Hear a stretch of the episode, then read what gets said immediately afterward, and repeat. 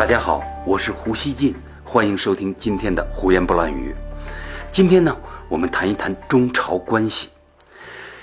由政治局委员、国际部部长李珠庸率领的朝鲜劳动党代表团呢，正在中国访问。李珠庸是来向中方通报劳动党第七次代表大会情况的。他与中联部部长宋涛举行了会谈。外界呢一直在猜测习近平会不会见他。昨天的新华社消息说，习近平总书记见了他。在中朝关系因为朝鲜第四次核试爆而陷入冷淡，中国加入联合国对朝严厉制裁的时候，李柱英的此访呢备受国际舆论关注。就在李柱英来中国前的五月二十九日，金正恩呢在平壤观看了中朝篮球友谊赛，也被认为呢不同寻常。中朝两国呢，显然都有保持两国传统友谊、缓和当下关系的愿望。李柱英前来通报劳动党七大的情况呢，中方给予了高的礼遇，说明两党的关系纽带啊，仍在两国间发挥着关键作用，对冲着两国的重大分歧。但要看到，中朝围绕朝核问题的立场仍然是不同的。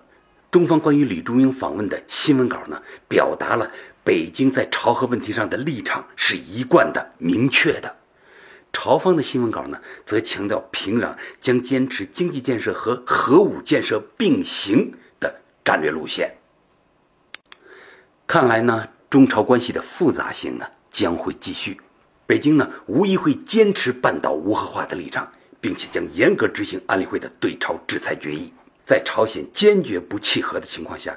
双方的这一突出分歧啊，大概会持续发生作用，困扰两国关系。另一方面，我觉得中朝关系啊，似乎在适应朝核重大分歧的存在，对双方都不冲动，不让核分歧泛化，在进行探索。在中国参与严厉制裁的情况下，国际上有很多力量都希望挑唆中朝对立。试图呢让中朝分歧升级为东北亚的主要矛盾，而一旦这样，对中朝两国都不利。李柱英的这次访问显示啊，中朝都在理性地避开这个陷阱，包括朝核问题的半岛问题啊，是一场大游戏。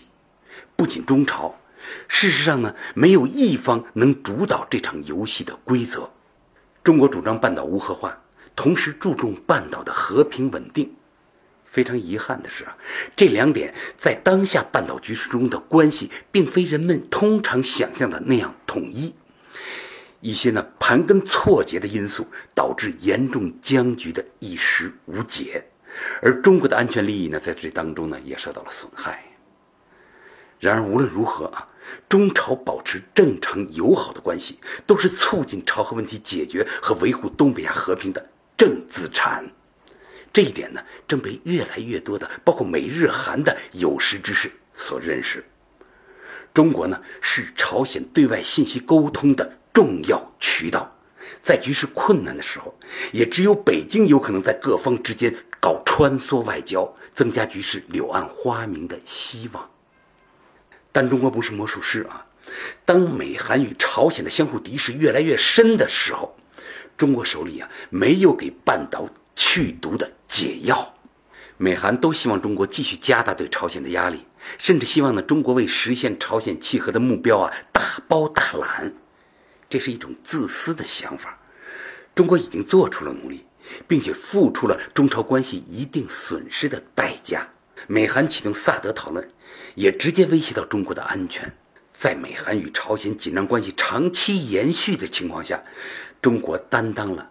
这一点应当受到各方尊重。任何一方要求中国朝着他们选边站，嗯，都与半岛局势稳定的真实利益相左。中国虽然目前无力促朝核问题突破，但中国是确保局势不爆炸的关键平衡力量。